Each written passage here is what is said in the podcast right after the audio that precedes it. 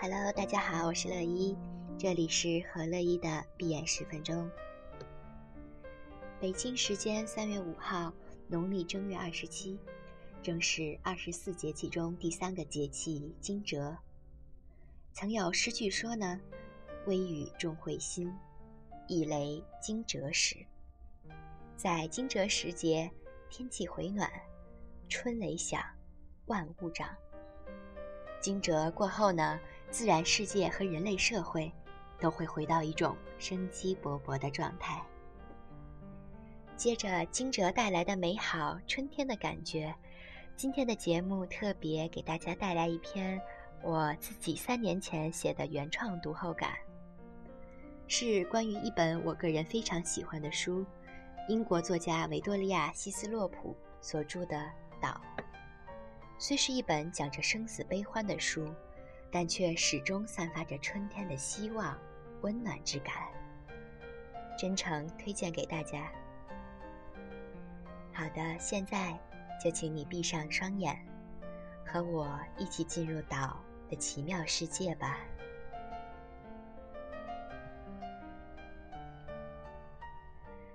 得到这本书纯属一个偶然。维多利亚·希斯洛普的岛，正是用战争、悲情和悬疑，述说了一个来自地中海感人肺腑的故事。故事的叙述方式类似于雷雨的螺旋式叙述方式。首先出现的主人公是一名英国女性，名叫阿里克西斯。她一直隐隐觉得自己的母亲索菲亚。总是过分守候自己的过去，似乎家中床头柜上那张老照片，就是他母亲全部的回忆。但是，真正的故事只有那些不见了的相片才能讲出来。也许根本就没有照片，生活中的故事，绝不是这些仔细框起来或是整齐的保存在信封里的照片所能讲述的。于是，他决定打开母亲尘封的过去，便来到了母亲长大的地方布拉卡，登上斯皮纳龙格这座禁忌之岛，找到母亲的朋友佛提尼，故事便由佛提尼的叙述展开了。这本书是我在美国这一个月期间读的，它可以让我在如此浮躁的国家安静下来。静静地读上整整一个上午，故事跌宕起伏，不同的阶段以不同的主人公为对象进行叙述，期间呢穿插有浓郁的地中海的景物特色描写。阿里克西斯要寻找的他母亲的故事，其实就是他祖母安娜的故事，也就是他姨祖母玛利亚的故事。也就是他曾祖母伊莲妮的故事。也许啊，第一次看到这些叙述的人会晕掉，这究竟是个什么关系呢？于是便产生了要接着看下去的愿望。全书叙述有些类似胡塞尼《灿烂千阳》中一代接一代人的叙事方式。先是阿里克西斯曾祖母伊莲妮的故事。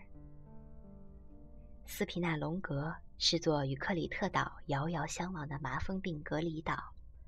伊莲妮在克里特岛教书，她丈夫，也就是贯穿全书很重要的男人吉奥吉斯，是一名渔夫，兼职向斯皮纳龙格运送物资的工作。后来，伊莲妮得了麻风病，只好与年幼的两个女儿，善良勤快的玛利亚。和叛逆不安的安娜分离，只身前往这座死亡之岛。之后，便再也没有回来过。吉奥吉斯只好在运送物资时与妻子在码头相见。在伊莲妮生活在斯皮纳龙格岛期间，他感悟到了生命的真谛。同时，在这座挤满麻风病人的小岛上。也发生了很多事情。一九四二年初，德军侵略希腊本岛，和这座岛隔海相望的克里特岛受到了攻击。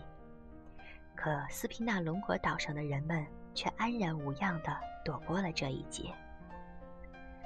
之后，伊莲妮去世，安娜嫁入豪门，玛利亚与姐姐安娜丈夫的表弟马诺里相恋。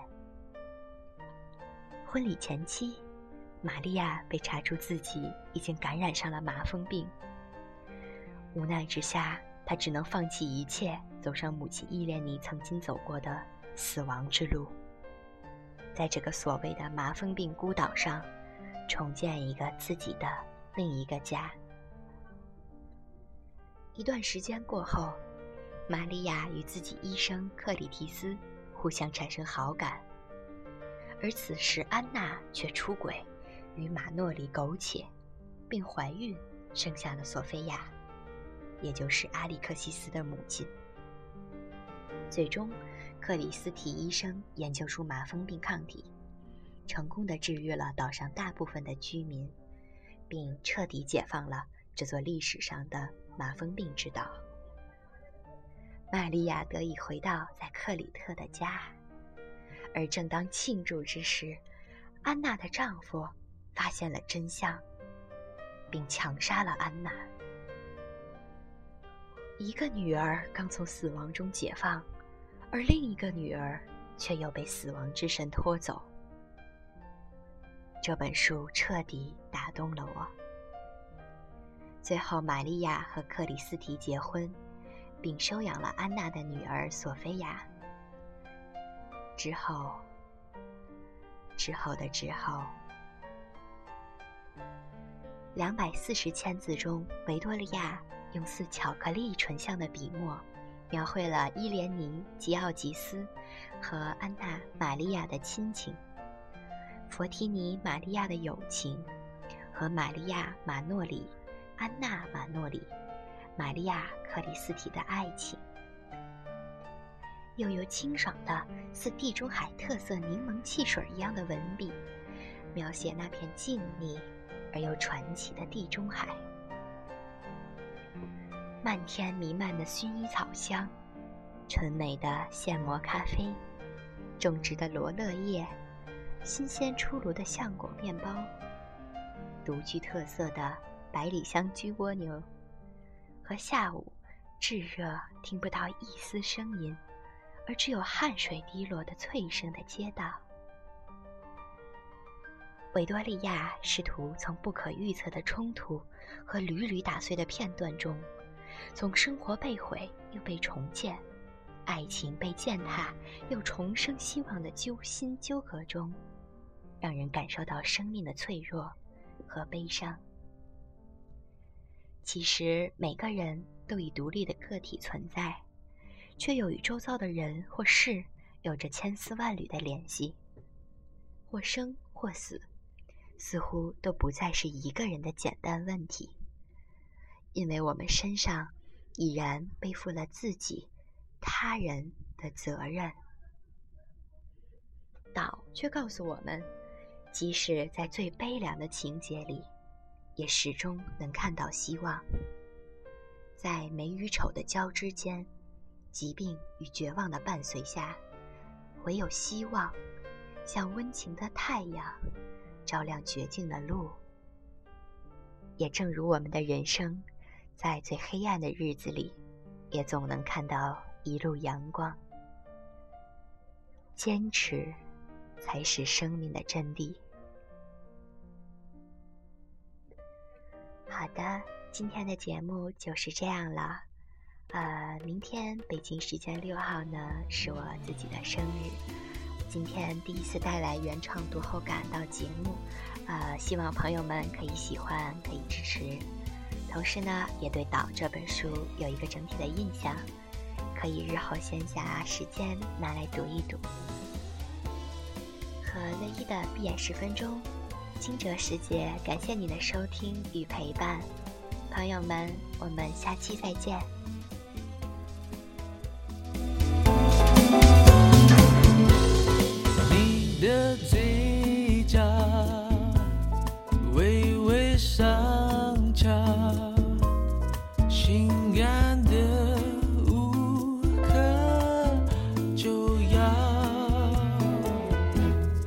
想象不